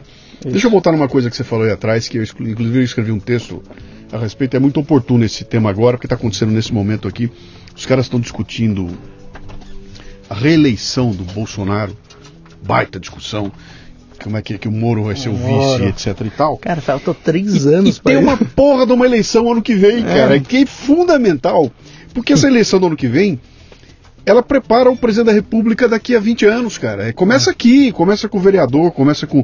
com, com, com- com- na- na- em volta de mim, na minha cidade, ali que, ali que é o esteio, começa ali. E a gente só tem o olho para ver lá no alto. E com isso esquece o que está embaixo. E acontece aquilo que você falou. Chega na última hora, eu tenho alguém, eu não sei em quem votar. E eu começo a perguntar, vem cá, me, me dá uma dica, todo mundo pedindo dica. Ah. E numa dessa, cara, não tem campanha, não, não- quer dizer, a- o, o eleitor ele não se, ele não se aprofundou para entender quem é o cara e vou fazer um voto consciente em quem eu conheço. Eu não sei em quem votar, meu pai me deu um nome, aí eu vou lá e voto no nome que ele me deu, né? Que eu não sei o que o cara defende. Exatamente, não É. tenho a menor ideia, não- nem, nem me importa muito em que partido ele está, eu não vou ver coerência nenhuma, eu vou votar em quem me der a dica aqui, né? É, isso é um problema cultural que o Brasil tem, que eu acho que devagarinho a gente está ultrapassando. Tá- Talvez Ah. na camada mais, eh, como é que eu vou dizer, mais eh, eh, esclarecida da população, já tem gente olhando mais para isso, né? Ah, o que significa o um amadurecimento, outra vez, né? Sim. Você está ouvindo o Leadercast, que faz parte do Café Brasil Premium, a nossa Netflix do conhecimento, que redefine o termo estudar ao transformar o seu smartphone em uma plataforma de aprendizado contínuo. No Café Brasil Premium, através do site ou pelos aplicativos para iOS e Android, você pratica uma espécie de MLA, Master Life Administration, recebendo conteúdo pertinente, de aplicação prática e imediata, que agrega valor ao seu tempo de vida. São videocasts, sumários de livros, podcasts, e-books, eventos presenciais e a participação em uma comunidade nutritiva, onde você faz um networking com gente como você, interessada em crescer. Acesse cafedegraça.com para experimentar o prêmio por um mês sem pagar. Você, quando chega lá na, na Alesp, Alesp. na Alesp, e você entra naquele templo lá e olha em volta e começa a entender onde é que você se meteu, né? É, você, a, primeira, a primeira vez que você entra no plenário, o sujeito abre a boca ali atrás, falando menos, nós vai, com, sem coerência, defendendo um negócio que não é. Que não, que, que, não tem, que não tem lógica, porque se há uma coisa que não existe ali, é, é a lógica, né? a racionalidade não está presente, ela vai até onde chega a política, a política entrou, acabou o racional. Né? Uh, como é que é, cara, esse momento em que aquilo se deslumbra? Eu, eu fiz a mesma pergunta pro Van Hatten aqui, né? Como é que foi, Marcelo? Ele falou, cara, aqui é um baita num teatro, cara. É. O que acontece quando se ligam as câmeras não é o que acontece quando tá no bastidor, né? Perfeito. Como é que você percebe isso na hora que você chega lá? E... Cara, é exatamente isso. Inclusive ontem a gente teve uma bela é, atuação teatral na Assembleia. Mas... Só para o pessoal saber o que é, ontem ah. o Arthur Duval fazendo uma, uma. diz ele que ele, ele subiu ali para defender a Janaína Pascoal, que tinha sido atacada, e de repente a galeria está lotada de militância, que ah. começa a gritar para ele: uh, vai morrer, uh, vai morrer, e ele pega e contra-ataca, chama os ah. caras de vagabundo, o pau quebra e quase que saíram no braço ali na. Na, ah. na, na, os próprios deputados ali, um ah. segurando o outro, foi uma confusão né, gigantesca. É. é, mas de novo, né? Cara, nos bastidores todo mundo conversa, é, na hora que liga a câmera, é o teatro para o seu eleitor. Isso. Para o seu público. Então, é, tem que pensar que tudo que está sendo dito ali no, no plenário, ele está falando para a torcida dele, né? Sim. E acho que isso, é, você falou vários itens aí que, que a gente precisa repensar. Né? É, primeiro, se a gente não, não, não entende como funciona, você vota numa pessoa que é boa, mas se tiver um partido ruim, o próprio caso do Arthur, vamos lá. Ele estava no DEM, ele defende ideias liberais, tem a, tem a plataforma dele, teve quase 500 mil votos. Ele ajudou a levar um monte de gente. Dois deputados do Sim. DEM que não tem nada a ver com o que ele falou. Então, é o pague um, leve dois aí uhum. para né, cada. E é isso. Isso é bom ou ruim? Né? Você eleger uma pessoa que você concorda e duas que você discorda. Sim. É, e daí quando a gente vota sem saber, você pode estar tá ajudando a eleger é, alguém que se discorda totalmente. No caso do... a importância que você está dizendo, tem muita gente que diz o seguinte, cara, eu não, eu não voto, voto em partido, partido, eu voto em pessoas. Yes. Com essa legislação que nós temos, essa pessoa muito bem eleita vai carregar isso. uns traços junto com ele. Só que pior do que isso, porque o caso do Arthur é a exceção da regra. Sim. Porque normalmente os, o partido tem dono. Sim. Né, todos os partidos que usam fundo partidário têm um cacique. É, que, né, que, que detém todo esse recurso. E, cara, em 2016 eu participei de uma coisa que mudou também como eu pensava de política. Um colega de São José, que, é, é, que conhece bem a política de lá, ele tirou uma planilha da expectativa de quem ia se eleger. Cara, é na unha. Esses caras já sabem. Então, por exemplo, vou, vou falar do DEM, só que a gente já tá falando dele, do Arthur. O DEM sabe que na cidade de Taubaté ele vai ter voto para eleger dois candidatos. Então ele já tem os dois donos Sim. da cadeira, e eles têm que formar chapa com um monte de gente que para ter vo bons votos, mas para não entrar. Sim. Então ele, por isso que ele convida, cara, você é um cara que conhece muita gente, você não quer ser político? Não interessa a plataforma do cara. Interessa o volume de voto na legenda. O volume de lá. voto para eleger os dois que ele Sim. queria eleger. Sim. E eles, o partido não vai deixar entrar ninguém mais forte que os dois caciques. Sim. Porque senão você toma vaga do cara. Sim. Então, normalmente, quando você é convidado meio Sabe aquele convite que todo mundo, muito amigo, falou: Puta, já fui convidado a ser candidato a vereador, uhum. o cara é comerciante, é, o cara é, conhece muita gente, uhum. ele só está querendo seus votos. Cara. Os votos da legenda, ele a quer legenda. os votos para a legenda para dele. Eles, para ele se eleger. Aí, então, só, normalmente você só está fazendo escada para outra pessoa que você discorda. Por isso que eu escolhi o novo também, porque uhum. eu concordava com a plataforma, eu vi o processo seletivo, eu vi que não usa recurso público, então eu partia do mesmo ponto de partida do que os outros candidatos. Tá. Seria uma corrida justa, né? É, e aí eu acredito no pacote de princípios e valores e vi que tem sinergia com os meus colegas. Caso eu não me elegesse, eu me sentiria bem representado por quem estivesse lá. Então, para mim, isso faz toda a diferença na hora de escolher. E aí cada um pode escolher o seu partido. Uhum. Mas eu sou suspeito para falar, então pesquisem, mas você não consegue ver o PDT de Brasília é diferente do PDT de Taubaté. Uhum. Tem gente de direita, gente de esquerda, gente liberal, não faz uhum. sentido algum. Sim. É a legenda que você conseguiu dominar para você poder se candidatar ou para você é onde você conseguiu legenda. E isso não faz sentido, né? Uhum. Então a gente precisa mudar esse conceito de eu voto na pessoa. É, é. Tem é um conjunto. Sim. Pelo nosso sistema hoje, tem que ser uma pessoa boa, mas é muito mais importante a legenda. A gente uhum. brinca assim, no novo, a gente reforça a instituição.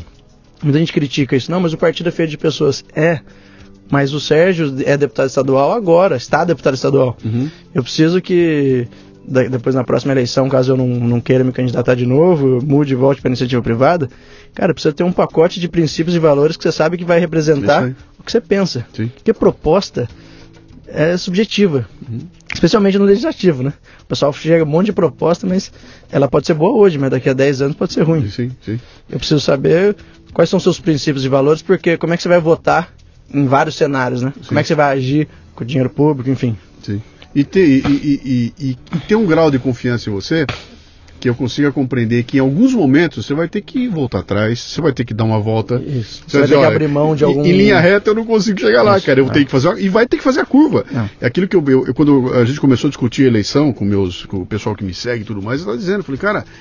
Vai ter alguns momentos, bicho, que você vai ter que. É briga de rua, cara. Vai é chinelagem, você vai ter que bater igual. Não adianta entrar de luvinha de boxe e seguir regra com um cara que tá jogando sujo, cara.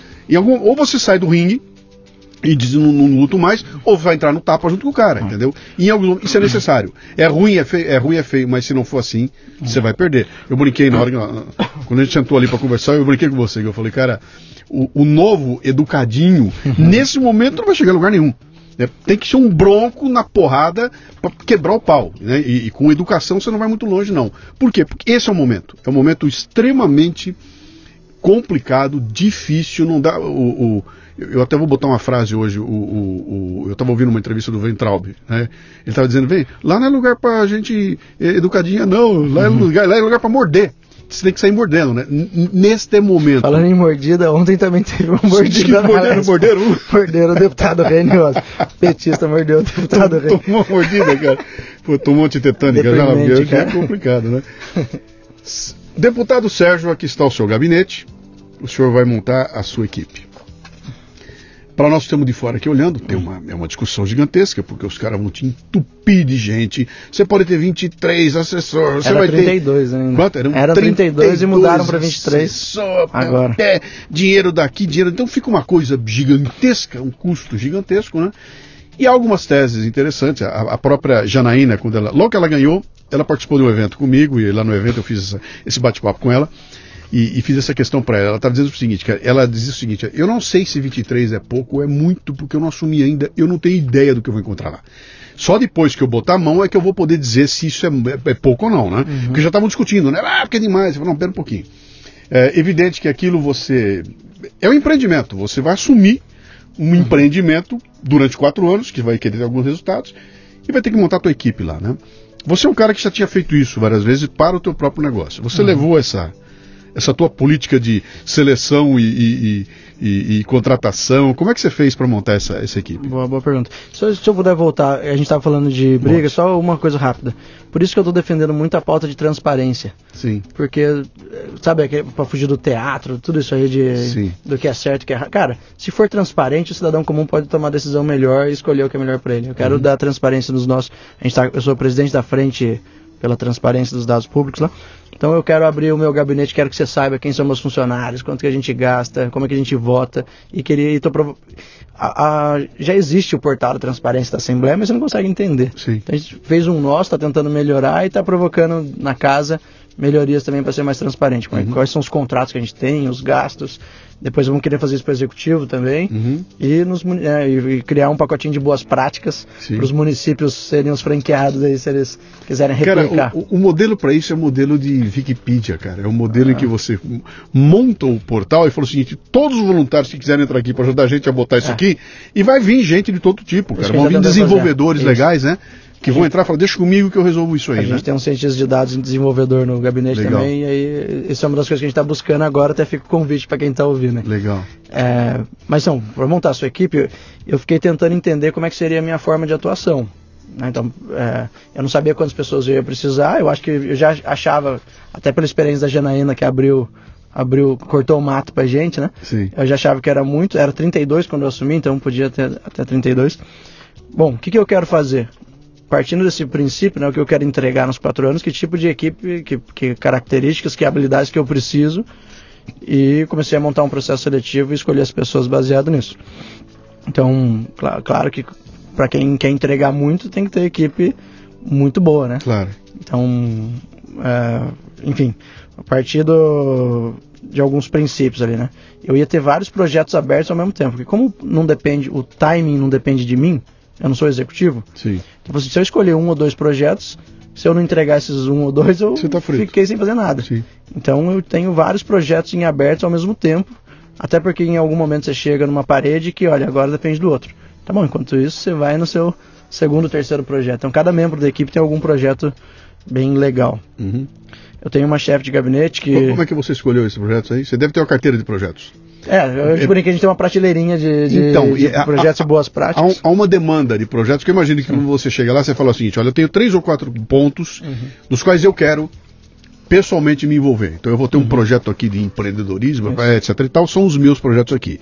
Só que a prateleira tem mais Isso. um monte de espaço. Qual é o critério que você usa? Falar, muito bem, tragam que eu vou selecionar. Você tem uma equipe para seleção, você aparece alguém com um projeto lá, deputado, estou aqui com uma coisa assim, o senhor quer encampar, etc. Como é que, como é que funciona isso? Bom, ao longo da campanha eu já tinha estudado vários projetos bacanas ao, né, do Brasil inteiro ou fora uhum. para é, para copiar mesmo, não sem vergonha nenhuma. Alguns a gente criou, o Código de Defesa do Empreendedor é uma criação barra é, acompanhamento da lei da liberdade econômica, mas quase tudo já. Cara, eu não preciso criar nada de novo. Sim, tá só preciso bem. replicar boas práticas. E é o que eu fiz a vida inteira profissional. Uhum. A gente fica nesse excesso de protagonismo, de querer bater no peito, falar que você fez e o caramba, Sim. e enquanto isso tá. E, que, e, uh... e, nós queremos criar jabuticaba, né, cara? É, Tem que ser jabuticaba. Bicho, os caras já resolveram lá fora. É, mas aqui não é igual ao Brasil. É. Vamos refazer o nosso modelo aqui. E tem muitas boas práticas no próprio Brasil. Sim. E às vezes tem muitas boas práticas no município vizinho ao seu que está com Sim. problema ainda. Então, eu. É que tem muita oportunidade, né? A gestão pública é burocrática, ela não consegue resolver problemas comuns, simples, é, não consegue, às vezes é execução.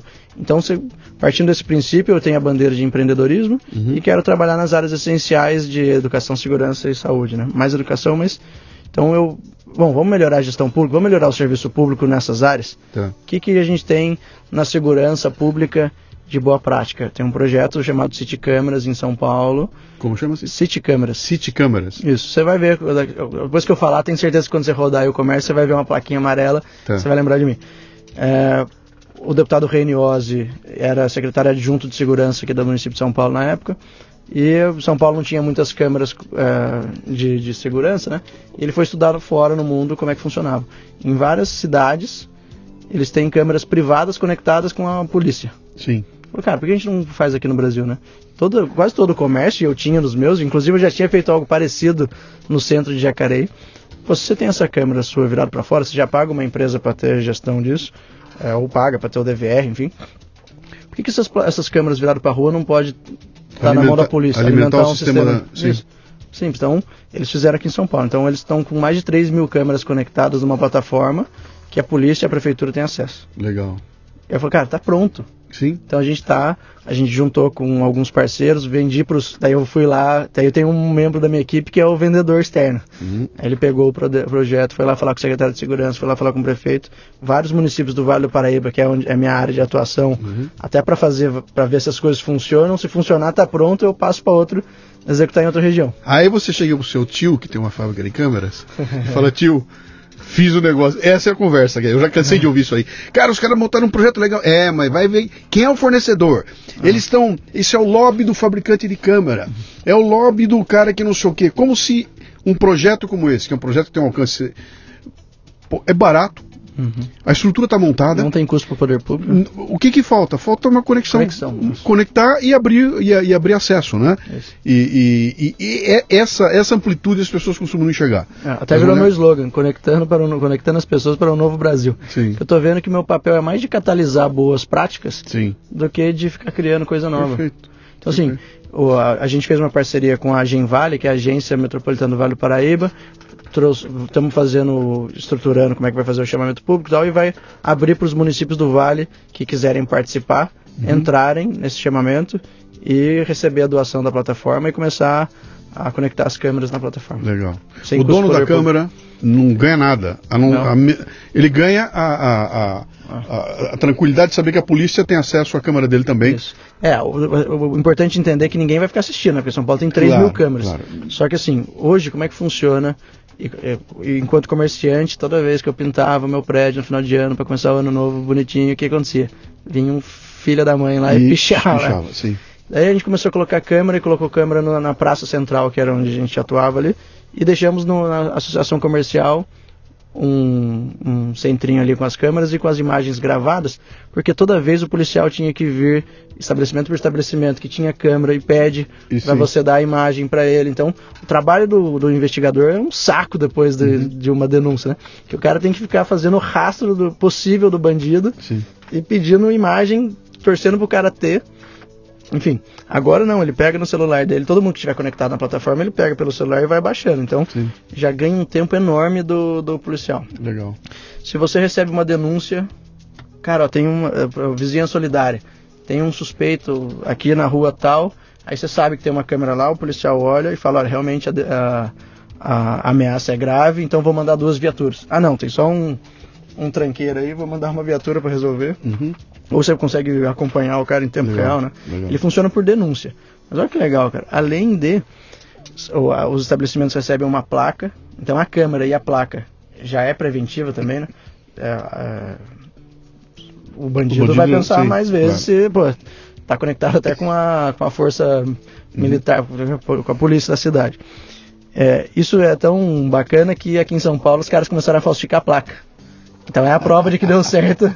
Foi pra mim a validação do, do negócio. Começaram a falsificar a placa falaram, Põe fingir a que placa aí, ela já, o bandido já vai bater o olho e vai achar que né? sim. Então funcionou, cara. E aumenta o sentimento de segurança também. Claro. Porque os indicadores, a maioria de, de segurança, você deve ter acompanhado, estão caindo. Então, Mas o sentimento de insegurança ainda é alto. sim, Então não adianta nada se os números estão baixos, mas se você está com medo, é, não adianta nada. Então acho que isso também ajuda no sentimento de, de se sentir mais seguro. Pera, só copiei.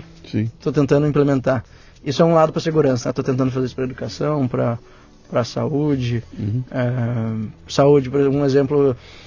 Cara, fui visitar os municípios do Vale Histórico. São municípios bem pequenininhos, lá perto da- do Rio de Janeiro, já, né?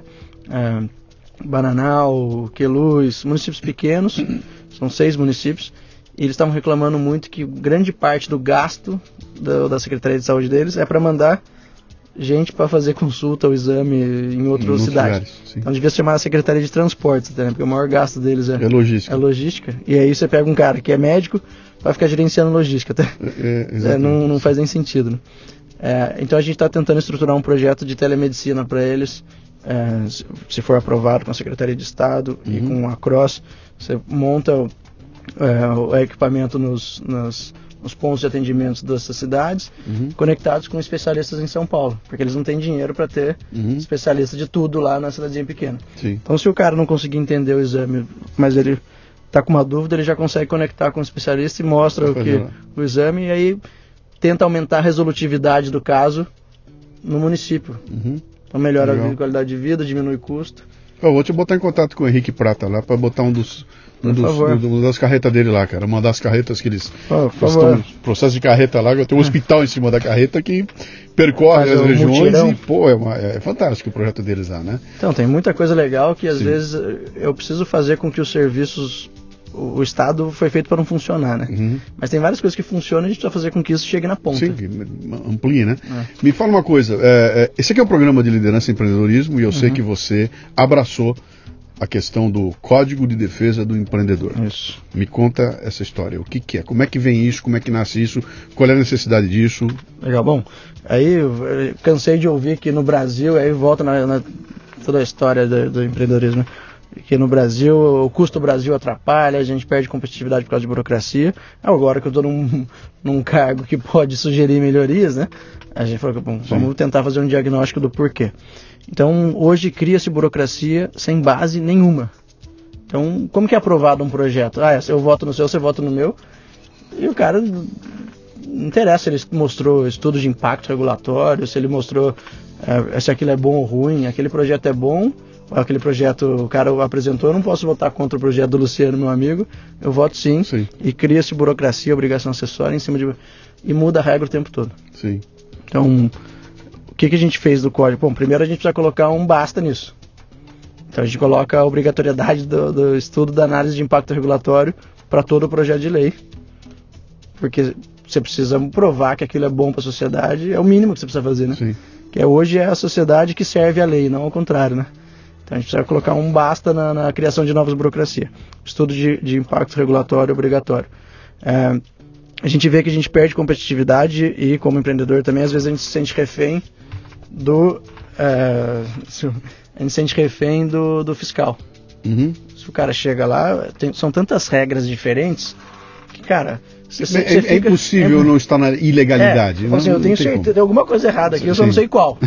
que é triste, né? Você não dorme à noite. Você tem, eu tinha cinco empresas com mais de 100 funcionários. Qualquer momento você pode tomar uma tongada aqui que, que fecha seu negócio, sei lá. Então é desesperador.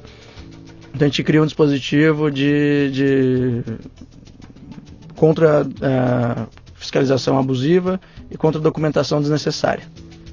Então, hoje todo mundo é obrigado a ter o Código de Defesa do Consumidor na, na porta, que ninguém nunca leu, uhum. só fica de enfeite ou não enfeite né, do seu balcão. Sim. E se não tiver lá, você pode tomar multa. Tem a plaquinha do proibido fumar. Cara, são coisas que só te aumenta o custo, te, te traz uma, um problema que não é o core do seu negócio, que é do seu serviço que você tem que prestar. Então a gente quer tentar é, fazer que, por exemplo, se você é fiscalizado por uma coisa que não está protegendo ninguém, que não vai impactar no, no né, não vai não, não, põe ninguém em risco, uhum. cara, é, é desnecessário. Sim. Então você pode recorrer. E a gente está tentando estudar em que órgão você recorreria. Isso. Então, a gente está discutindo uma câmara arbitral ou se você tiver que recorrer na prefeitura ou no estado, fica mais difícil, né? Uhum. Que é a própria pessoa que te autor. Vocês fizeram um, um levantamento antes disso aí? Ou, eu estou entendendo o seguinte: tem um think tank de empreendedores que se reúne e fala, cara, vamos, vamos elencar o, o, volume de uhum. coisas que tem que ser combatidas. Ou, é, chegaram a fazer isso? Tem um, tem um, tem, tem, um hub com, com isso tudo reunido? A gente fez várias audiências, a gente fez duas audiências públicas aqui em São Paulo, eu fiz algumas nos municípios, a gente tem um levantamento de, de, de problemas. Ele, a gente tentou fazer o seguinte, como é que a gente coloca um limite no Estado para a nova burocracia, porque tem coisa que é municipal, tem coisa que é estadual, sim, tanto sim. é que daí eu estou tentando vender esse código de defesa do empreendedor no município também, para algum vereador ou prefeito sim, apresentar. É, mas a gente não tem pensando nisso, a gente criou outra plataforma chamada revogajá.com.br. Que gente, todo lugar que eu vou, eu provoco. Cara, eu tenho uma experiência muito limitada de empreendedorismo. Eu não conheço nada do seu negócio aqui, tá. como jornalista ou como ah, tava podcaster, da, na, gerador, de conteúdo, gerador de conteúdo. Eu não sei quais são as burocracias que você tem para emitir nota fiscal, então me manda. Uhum. Porque se você mostrar o X da questão, eu consigo ir direto nesse ponto, né? É, revogue já. Revoga, é, revogajá.com.br. Revogajá.com.br. A gente tá. teve pouca participação, mas a gente está recebendo bastante coisa lá. Normalmente é, é obrigação acessória que é o que pega.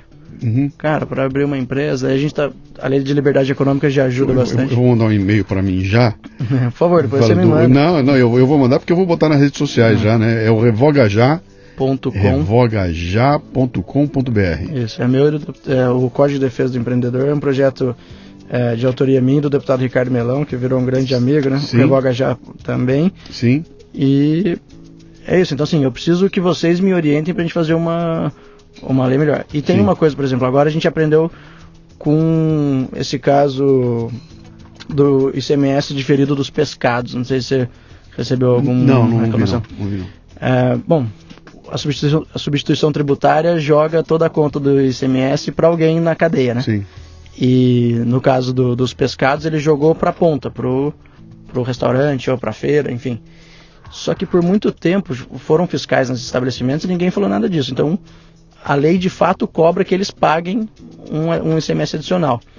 Mas passou batido, ninguém achou, ninguém viu, mudou o entendimento algumas vezes.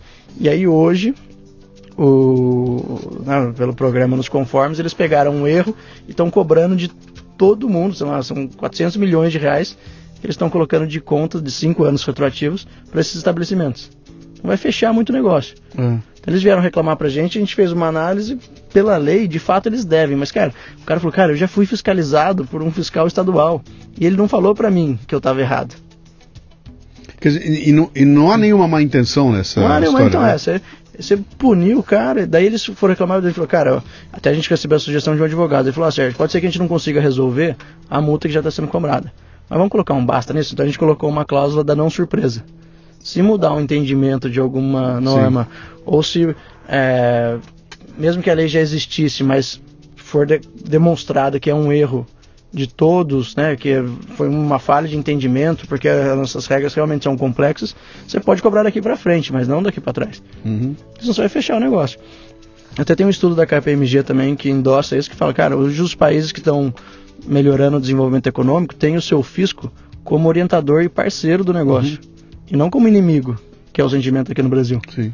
Então, imagina se as nossas regras fossem simples, Sim. Imagina sim, se o fisco fosse parceiro, porque, Sim. cara, a grande maioria não é de má fé. A grande maioria não sabe, não, não tem condição da gente seguir todas as regras. Uhum. Então, é isso, né? A gente precisa simplificar. Para simplificar, eu preciso que os estabelecimentos, né, para que as, os setores nos avisem onde está complexo. Uhum. E aí tem o código que limita daqui para frente. Não, então é meio que um processo, né? Tá. O revoga já é, vamos limpar o estoque, né? Vamos tirar o que é, o que está ruim para a gente revogar. E o código é, vamos colocar um limite no quanto o Estado interfere na nossa vida Tá. daqui para frente. Esse, esse código é uma lei? O que, que é isso? Um projeto de lei, É um projeto de lei. É. Tá, Projeto de lei. como, como é que é o andamento disso? O que que... Hoje, o que que- isso isso é, não é uma coisa que já vinha andando e você assumiu para fazer acontecer. E nasceu... nasceu do nosso gabinete Nasceu junto agora. com o deputado Ricardo Tá, Melões. tá. Porque foi o que a gente falou, né? A gente, no primeiro dia a gente criou o Revoga Já. Sim. E aí a gente começou a achar várias leis para revogar. E aí o projeto para revogar leis é igual ao projeto para aprovar leis. Aprovar lei. É. Então a gente colocou um pacote de leis e passou até na, na Comissão de Constituição e Justiça ontem. Tem lá acho, 30, 40 leis. E o revoga já continua nos dando Uhum. informação, né? O- Infelizmente, muita coisa que a gente recebe é do executivo, então a gente faz a indicação. Tá. Porque mudança de norma, essas coisas não é lei, Você né? consegue lembrar de alguma lei dessa para ser revogada? Cara, Que seja uma coisa meio absurda assim? Que... É, tem uma absurda que não impacta muito o, o, o ambiente de negócio, mas, por exemplo, todo policial que assumir, ele deve receber sua arma e um cavalo. É que assim, a gente não faz, a, a gente não faz revisão do estoque regulatório, que é, É. coisa que a gente coloca, né? Cada Sim. dois anos, você- é, inclusive o Ministério da Economia está fazendo, né? Decretou o revisaço, não sei se você viu recentemente, que é uma espetacular. Obrigou todos os, os órgãos públicos a revisar suas normas internas Sim. nos próximos 18 meses. Espetacular, cara, porque tem norma lá que já saiu a pessoa que criou e já não foi mais. Quem tá lá hoje nem sabe o que, que ele tá seguindo. Sim. Nem o fiscalizador sabe o que ele precisa fiscalizar. E, e normas de, de Getúlio Vargas, né, cara? É, então, Da- que estão lá. Essa do cavalo é dos anos 60, sei lá nos Sim. anos 50. Tem Sim. alguma re- regulamentação do pombo correio. Sim. Enfim, é, no Estado, quase todas as burocracias vêm do Executivo. Tá. Então, a gente está recebendo bastante coisa que a gente faz indicação. Tá. Que são as obrigações acessórias. Pô, por que, que eu preciso preencher esse formulário três vezes? Hum? Por que, que eu preciso. Por que, que não. Entendeu? Então é Sim, mais sim. nessa linha. As leis do Estado, a, o Assembleia Legislativa é um puxadinho do Executivo, cara. Uhum. Então a gente aprova, a maior parte das leis que são aprovadas na Assembleia e não são vetadas, Vem vem do próprio executivo. Vem do executivo, tá. Então, esse é um desafio. Ele já teve um revogaço também na, uhum. na Assembleia um tempo atrás. E a gente está recebendo bastante indicação municipal também, daí a gente vai lá e provoca o prefeito. Como, como é, que essa, como é que é a dinâmica de vocês com relação a, ao executivo? Você tem um par lá no executivo, que é o cara que está elaborando essas loucuras todas e que fecha o pacote e manda a bola quadrada para vocês, vocês que se virem? Ou há uma conexão? Atenção, está nascendo algo aqui. Alô, deixa eu chamar aqui o, deixa eu chamar o legislativo antes de eu botar uh, o, o, o, trem na rua. Tem, há alguma, há, há, uma conexão? Historicamente, ou, ou só deixa eu complementar a pergunta. Ou porque o governador é de outro partido, ele automaticamente o que vier dele já é recebido na porrada e, e... como é que funciona isso? Então, historicamente, pelo que eu entendi, não, não tem essa parceria. Não, não há. É, mas assim, e aí eu, eu, tenho várias restrições com o governador João Dória, mas uma coisa é, eu elogio que ele tem uma equipe bacana e bastante técnica. Uhum. Grande parte do secretariado dele é realmente muito bom. Esse Código de Defesa do Empreendedor, como tem muita coisa executiva, a gente está trabalhando em conjunto com a secretária de Desenvolvimento Econômico, Patrícia Ellen, e com a equipe dela, que são muito bacanas, pessoas altamente qualificadas. Uhum. Então está sendo construído em conjunto. Tá. É, então, que bom, né? É o melhor jeito mesmo. Não é inimigo, não, né? Há, um, é. há, um, há, um, benefício maior do que os interesses políticos ali, que é, é alguma coisa que só que fique bem para a sociedade, né?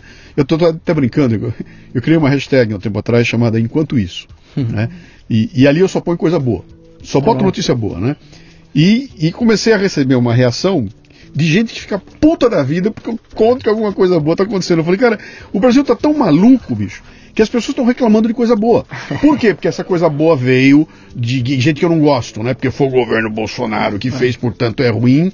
E, e, e, e nem a boa notícia nós conseguimos mais assimilar, porque nós estamos completamente é, é, é, estraçalhados aqui. Eu não gosto de você, você não gosta de mim, meu partido não importa. Então, o que vier de boa ideia tua não tem validade e eu não quero nem saber, porque é tua.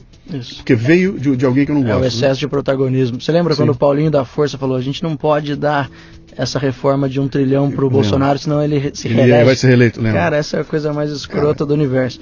E aí a gente no novo, como você falou, educadinho. Sim. E, então, cara, a gente prefere manter a independência. Sim. Então a gente acaba negociando pouco até. Uhum. Acho que a gente até precisa negociar mais, pelas mas, pautas que a gente acredita. Mas deixa eu botar no ar aqui aquilo ah, que eu falei para você ali, ali ah. atrás, né?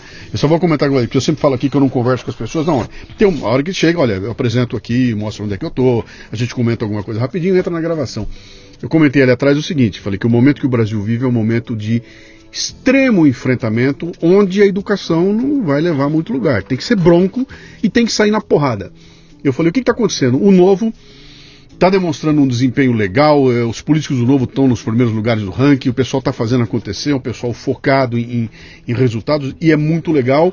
E há um amadurecimento político no Brasil, onde de repente uma grande parcela da população vai ficar de saco cheio com a briga. Vai ficar uhum. de saco cheio com a esquerda, vai ficar de saco cheio com aquela direita que está se pegando e vai chegar e falar: cara, eu não quero mais porrada. Quem é que está consciente, com o pé no chão? Espera um pouquinho. E, e vai sobrar evidentemente, você vai dividir a população. 30% está na esquerda, 30% na direita e 30%, 30, 30 no meio. E esse 30 no meio vai caminhar para as pessoas que têm consciência, que estão fazendo a coisa direitinho, que para mim, o perfil do novo é. é, é ó, não, não me filiei, não sou. Sou simpático, votei nos caras do novo, vou continuar votando. E, e porque para mim é, é gente que, que, que, que, faz sentido e faz consciência. Agora, em alguns momentos vai ter que ter um brucutu para sair na porrada, né? E eu não sei se esse brucutu tá no novo, acho que não. Uhum. É, o novo trabalha no, de outro jeito, né? Eu tenho visto vocês é, entrar no enfrentamento e chamar o cara, vem cá, cara, olha os dados, né? Olha quanto argumento. Né? E tem muito argumento, tem muita planilha, tem muito número ali, né? É, porque no final das contas a gente quer se sentir confortável com o que a gente está defendendo, né? Sim. Eu não vou. Cara, porque a gente tem um completo respeito pelo pagador de imposto na ponta. Uhum. Cara, tem que olhar os dados, tem que olhar as evidências, tem que tomar decisão baseada naquilo. Não interessa uhum. se é o cara do PT propor no projeto, ou o cara do PSDB, ou do PSL. Enfim, é bom para a população. Sim. E aí, obviamente, que daí a gente sempre passa pelos nossos filtros de princípios, valores e crenças, né? A gente tem uma ideologia bem clara é, com viés liberal, então. É, e, mas a gente não tem compromisso com o erro. Uhum. Se tiver que andar até metade do caminho agora, vamos, sabe, a gente tá. Uhum. Todo mundo falava que a gente não era aberto ao diálogo antes da, das eleições, hoje não tem um que possa falar isso, porque a gente conversa com todo mundo Sim. e tenta encontrar os consensos e sempre com um argumento baseado nos dados que a gente consegue captar e evidência. E até por isso que a gente está brigando muito pela transparência, Uhum. porque várias vezes a gente não tem acesso aos dados. Uhum. Então, te limita na hora de tomar decisão. Eu vou, vou- deixa eu perguntar uma coisa pra você que não, não, é, não é com relação a você, Uhum. é com relação ao, ao político como Certo. todo aí, né? Eu- Você tá, você tá, você tá, você vai completar agora um ano, o teu primeiro ano de mandato, Falta um pouquinho ainda, porque a gente começou dia 15 de março. foi março, né? Então é, então, mas tudo bem. Em março vai, vai, dar, vai dar o primeiro ano. Você tem mais Mais três. três pela frente, né? Então, ah, quando é que surge, quando é que começa a surgir no horizonte? De novo, não é uma pergunta sobre você, é sobre o político. Quando é que começa a surgir no horizonte aquela coisa do, da reeleição? Sabe, que, que em muitos dos casos é, é um fantasma, né, cara? Aí de repente o teu foco vai para lá e, a, e a- é, o drive para as decisões que eu vou tomar são aquelas que me dão ah, ah, voto Voto. para minha reeleição, né? Ah, vou te dar um exemplo do Alexis. Conversei com o Alexis. E o Alexis falou para mim mais de uma vez, né? Falou, cara, eu- se eu não for reeleito, foda-se. eu vou botar para quebrar agora e vou arrebentar. Eu tô aqui por um mandato. Entendeu? E eu, eu vou fazer o que tem que fazer, vou quebrar tudo aqui. Porque eu tô aqui com um mandato, eu não quero nem saber se vão me reeleger ou não, não tô nem aí, né? Não sei se ele vai mudar no meio do caminho, pode ser que sim. Mas quando que surge isso? Há uma pressão? Você recebe pressão externa para isso? Já começaram a. Como é que é isso? Cara, há uma pressão, e aí é, reforço porque a gente critica muitas vezes o político que, que fica repensando em reeleição, mas muitas das próprias pessoas que criticam isso pra você ficam perguntando, cara, como que, né? Que, que você vai, o que, que você vai fazer em 2022? Eu falei, meu, eu acabei de assumir. Aham. Acho que no dia que você se reele- se elege, já tem um monte de gente perguntando Uhum. é, quais são os próximos passos, né? Sim. Como eu sou, eu fui, eu acho que o único eleito do, de Taubaté, então já um monte de gente perguntando se ia ser candidato a prefeito, enfim, é o tempo todo o cara tá perguntando o próximo passo seu político e esquece que no meio do caminho você vai tomar um monte de decisão importante. né? Eu acho que na média, avaliando os meus colegas, é, já começa a pensar na hora mesmo. Uhum. Na hora do. né, é o tempo todo, porque como é que você usa 23 assessores, que é aquilo que a gente falou no começo, até. Desculpa se eu não respondi a pergunta. Grande parte deles é equipe política, Sim. de relacionamento com sua base, o tempo todo ficar ali ouvindo demanda e tentando resolver o varejinho que a gente chama. Uhum. E é isso, né? Então, eu acho que o tempo todo. Quando a gente falou do teatro no plenário, o teatro no plenário é para falar só com sua Sim. base eleitoral. E muitas vezes o cara fala, putz, isso aqui eu não posso votar, eu concordo com o projeto, mas isso aqui eu não posso votar porque minha base é não. Então o cara tá pensando em reeleição, porque se ele concorda, né, nos valores dele, ele concorda, ele votaria sim, mas ele tem que votar não Hum, por- sim, por conta do. por conta do do negócio. É, agora tem a reforma da Previdência que está em discussão na Assembleia. Uhum. E, Cara, no Estado ela é, ela é uma discussão mais difícil porque pega professor policial, que são os serviços essenciais, os mais essenciais dos serviços públicos, na minha humilde opinião. Uhum. E até num caso pessoal, né? Eu tenho duas tias eh, diretoras de escola que pediram muito voto para mim. Tenho certeza que elas estão sofrendo uma pressão grande para a gente votar não. Mas ninguém conseguiu me explicar como é que vai fechar a conta da reforma. Sim. Então a contrapartida você fala, olha, olha os dados aqui. De fato são dados assustadores, né? Acho que só 14% da, da contribuição da despesa com, com a previdência vem do, do, do servidor público que contribui, os outros 86% vem, Vem do da- governo, Sim. que é o dinheiro de todos, né? Então a gente não conseguiu encontrar. é, vai ter que vai ter que reformar, é Sim, é doer, obrigatório e tem urgente, né? a não ser que a gente queira ficar igual aos outros estados, que daqui a pouco para de pagar Sim. a aposentadoria, enfim. Sim. E mesmo com a reforma que vai ser dura, não vai resolver o problema. Daqui a 10 anos vai ter que ter outra. Uhum. Você, você depois de oito meses aí na tua, na tua atuação, você, você mudou de opinião a respeito de alguma coisa da, da política que você entrou achando que era assim e agora você fala não é assim. Você mudou, você mudou prioridade de, de sabe, pô, minha energia estava aqui, agora eu já vi que não dá, a energia tem que ir para lá. Depois que você entendeu como é que funciona, estou te perguntando como um eleitor que está olhando de fora, tá? Sim, eu estou olhando de fora e vou me queixar de você. Ah, não fez isso, não fez aquilo, né? Como é que é essa, essa, essa coisa lá dentro? Cara, eu acho que talvez a ideia de ser um, um deputado mais denunciador Assim, cara, você, você tem que ser justo, você não pode ficar falando. Quando você tá do lado de lá, você compartilha coisa no Facebook, você posta coisa, muitas vezes sem, sem prova, né? Sim. É uma denúncia que saiu e você fica pensando, cara, se essa denúncia for infundada, esse cara pode fazer isso comigo e seria injusto. Uhum. Então quando você tá ali dentro, você começa. Acho que você repensa um pouco como você vai divulgar uma denúncia no seu colega, que muitas vezes você não, não tem uma base Sim. mais forte ali. É, eu achava que, que eu, eu, eu, eu desconfiava do teatro do plenário, mas eu não sabia que era um teatro plenário. Sim. Então ali eu consolidei a. Pô, é um teatro mesmo, sim. todo mundo briga. Quer dizer, não sei como é que vai ser o Arthur e o Barba, que, que quase saíram no murro ontem, mas, mas no cafezinho todo mundo conversa. Sim. O pessoal do PT sempre fica tentando colocar a gente contra a parede e depois vem dar, dar risada e fala. Então ali ele tá falando com o público dele. Uhum. É, em vários momentos foi assim, o pessoal falou, ah, cara, sem, aqui nada é pessoal. Então é um teatrão mesmo. Uhum. Então eu- acho que eu não, eu acho que eu só tô entendendo melhor a casa. Sim. Mas é o que eu imaginava como forma de atuação, eu tô, tá bem, eu tô consolidando o que eu acreditava. Cara, pega boas práticas Isso aí. e tenta É isso, executar. é isso aí. É, isso né? E aí eu sou presidente da Comissão de Ciência e Tecnologia também, então estou buscando muita alternativa tecnológica para a gente melhorar nossos processos, para a gente melhorar nosso serviço público, nosso atendimento ao cidadão, para fazer valer mais o, o imposto que a gente paga. Então eu estou consolidando o que eu já imaginava que eu faria. Mas ser do legislativo é mais fácil também, do que- porque Sim. a pressão é menor. A gente acaba podendo escolher as pautas, então isso nos dá uma liberdade maior de, de atuação, né? Deve ter um monte de gente ouvindo a gente aqui, falando, para, que legal, eu tô com umas ideias boas aqui, eu queria dar um alô para eles, eu Uhum. queria comunicar.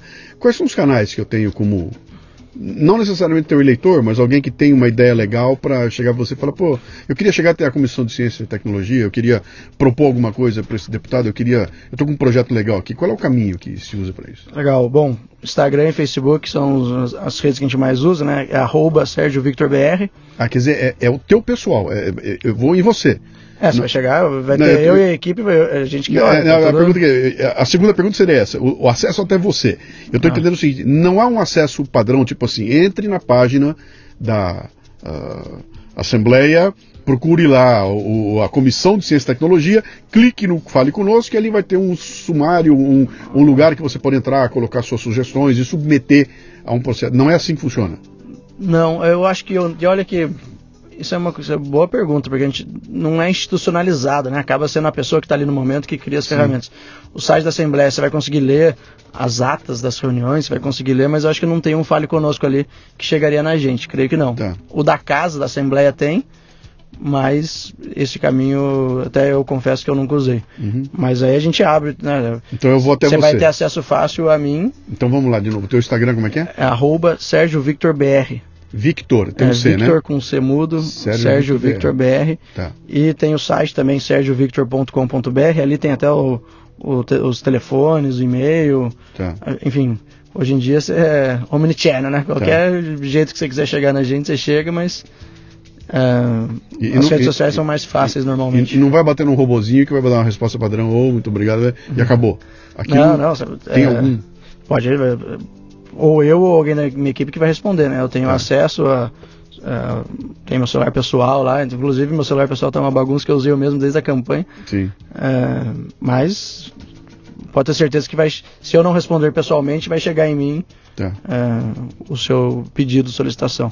A gente recebe bastante coisa, né? Tem, tem coisa que também todo mundo ignora, que você vê que é aquele e-mail padrão que todo mundo manda. Cara, porque lá na, essas casas políticas são rodeadas pelos sindicatos, pelas Imagino. corporações, normalmente pedindo benefício para a sua Sim. corporação, né? E aí sempre quem paga a conta é o outro. Sim. Então, a gente está meio blindado disso, tem coisa que passa batido, mas Uhum. quiser contribuir com a Comissão de Ciência e Tecnologia. Hoje na comissão, a gente está discutindo o plano diretor de Ciência e Tecnologia do Estado, a gente está tentando aproximar as universidades, institutos de pesquisa, academia, poder público eh, e a iniciativa privada, né, que eu acho que é o, o grande caminho para a gente A discutir... tua, tua experiência nos Estados Unidos nesse momento conta tudo, né? Porque a, a forma como nos Estados Unidos a iniciativa privada Lidera o processo. usa a universidade e vice-versa, né? Quer dizer, eu, eu, eu tenho aqui um desenvolvimento na minha empresa, cara, o laboratório da universidade está ali, ele vai fazer para mim, e há uma, há, um- há uma conjunção ali que no Brasil ela tem um. Ela, ela é- rompida, né? Ele ajuda a financiar e a universidade tem uma fonte alternativa de receita, não só dinheiro público. Uhum. cara, funciona, né? Aqui é, muitas vezes é uma briga ideológica também. Tem muita gente que não gosta de dinheiro privado Sim. nas universidades porque sente que perde a independência, a autonomia, mas na verdade é totalmente o contrário, né? A iniciativa privada tem o poder de financiar, mas é lógico que ela tem um objetivo final que é o Sim. produto e muitas vezes esse produto é para o bem da população, é um remédio, é uma melhoria de eficiência no processo para baratear o preço, enfim. Tem que acabar com esse preconceito porque a academia é o nosso grande cérebro, né? Sim. A iniciativa privada É o braço, representa é o músculo, é o músculo, é o, é o, é o caixa Sim. e muitas vezes representa a, sociedade civil também, né? Uhum. Porque ela muitas vezes é o intermediário, ela que vai vender o produto ou serviço, ela que vai fazer uma inovação que vai chegar para alguém. Legal. E, e aí a sociedade civil tem um papel também de ficar cobrando para garantir que seu imposto está sendo bem utilizado e o poder público tem que ser mais inovador e tem que fazer com que esse relacionamento legal Sim. ganhe vida, né? Porque Sim. hoje muita, muita empresa também tem medo de fazer esse relacionamento. E tem muita gente da universidade que quer, mas não se sente confortável Sim. por um tribunal de contas ou por uma legislação dúbia. Então o nosso papel é deixar o ambiente livre, né? Deixar o caminho livre e seguro É. juridicamente. Bom, cara. Cara, muito legal, bicho. É- é- você sabe que, que, que- Como é que eu vou dizer a você? assim, que, que sentimento de, de positivo me dá falar com um garotão. Tá? É um jovem que abraça um negócio que até ontem era, era, era um horror. né? Você vai entrar num ofidiário para mexer com cobra, vai virar cobra, né? Ah, mas com projetos legais, cara, com projeto com começo, meio e fim, com, com uma visão de, de, de- de, sabe, do negócio privado, empreendedor que sabe, sentiu na pele o que é fazer negócio aqui no Brasil e está trabalhando para isso aliviar um pouco a vida da gente lá e melhorar as coisas no Brasil. Acho que é, é um momento importante para estar presente e, cara, eu te parabenizo pela coragem, é, obrigado. parabenizo a tua esposa aí por ter dado o, o aval, tá, vamos fazer, né? E, e eu acho que o, o resultado disso a gente vai sentir nos próximos. é, Não, nem meses, próximos anos. É coisa que vai chegando devagarinho, a gente vai começar a sentir que há uma mudança importantíssima acontecendo nesse momento aqui. E é muito legal falar com quem está protagonizando lá na arena, sabe? No meio da arena, na, na- com os leões lá, né? Legal, cara, obrigado. Imagina. E o espaço está aberto aqui, viu, cara? A gente é, é só um podcast, né? Falando sobre gente que faz acontecer. E, cara, o que você precisar aí, e vou te pedir para dar umas dicas de trazer mais uns colegas teus que estão que estão agitando e fazendo acontecer, porque acho que esse diálogo que a gente tem aqui é- faz muita falta na sociedade, sabe? A gente olha de fora, como eu olho, eu sou só o eleitor e daqui eu fico jogando pedra, né? E eu não sei o que acontece lá dentro, cara. Eu, eu imagino a, pressão diária e a- os momentos em que você é obrigado a dar a volta, falando, não posso falar o que todo mundo quer que eu diga, porque senão eu vou quebrar uma ponte que não e queimar. Não, eu É. vou ter que eu vou ter que dar uma volta. E ao dar a volta, todo mundo bota o dedo, aê, traidora! Eu, Não, cara, eu tô, estou negociando para chegar num, num, num- num ponto que vai ser bom para todo mundo, né? Pô, Cara, obrigado. Poxa, eu fico honrado ver uma pessoa que eu admiro me elogiando. É, Uhum. que obrigado. É, faz a gente sentir que, tá no, que a missão vale a pena. certo. O custo pessoal, quando você entra pra política, é muito alto. É. Então, você falou uma coisa importante, né? A gente, a gente é bom para criticar também muitas vezes, mas, cara, o político que você confia, que você concorda, que você votou, precisa de apoio também. Uhum. Senão é, não faz sentido algum, né? Você tem que apoiar e cobrar. São, Sim. são os dois. Se você ficar só apoiando não faz sentido, porque daí você, Sim, você perde o ponto, aí vira situação por situação ou oposição por oposição. sim, E tem que cobrar que faz parte do jogo. É, entender também que na política todo mundo do, do, do outro lado, não do lado bom, do lado ruim, né? do lado da, de outra Do ideologia, de outras sim, ideias, sim. também foram eleitos com voto, então eles também representam uma parcela enorme da, da população. Então tem uma área no meio ali que a gente tem que, Uhum. que caminhar. legal. E que essa área do meio nem sempre é 100% do que a gente quer. Mas a gente negocia até em casa, né, com a esposa, Olha, então hum, a gente tem que entender que, que nem tudo a gente vai conseguir do nosso jeito. Entendendo mais de política, você começa a Sim. cobrar melhor e apoiar mais as ideias mas você falou tudo, cara. Cobrar melhor. Isso, é. Cobrar melhor. Não é a cobrança Ah. cega, é cobrar melhor e sabendo que há limitações ali. Isso. Eu vou te chamar daqui a três anos pra gente conversar e essa barbinha vai estar branca, cara. Branca, vou- tomara que eu não esteja mais barrigudo. Um abraço, cara. Obrigado. obrigado a você, cara. Muito bem, termina aqui mais um Leadercast.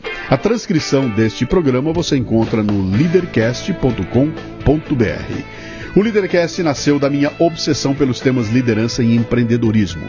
É em torno dele que eu construí minha carreira com mais de mil palestras, nas quais distribuo iscas intelectuais para provocar equipes e indivíduos, ampliar seus repertórios e sua capacidade de julgamento e tomada de decisão. Leve o fitness intelectual para sua empresa. Acesse lucianopires.com.br e conheça minhas palestras. Você ouviu o Leadercast com Luciano Pires. Mais uma isca intelectual do Café Brasil. Acompanhe os programas pelo portal cafebrasil.com.br.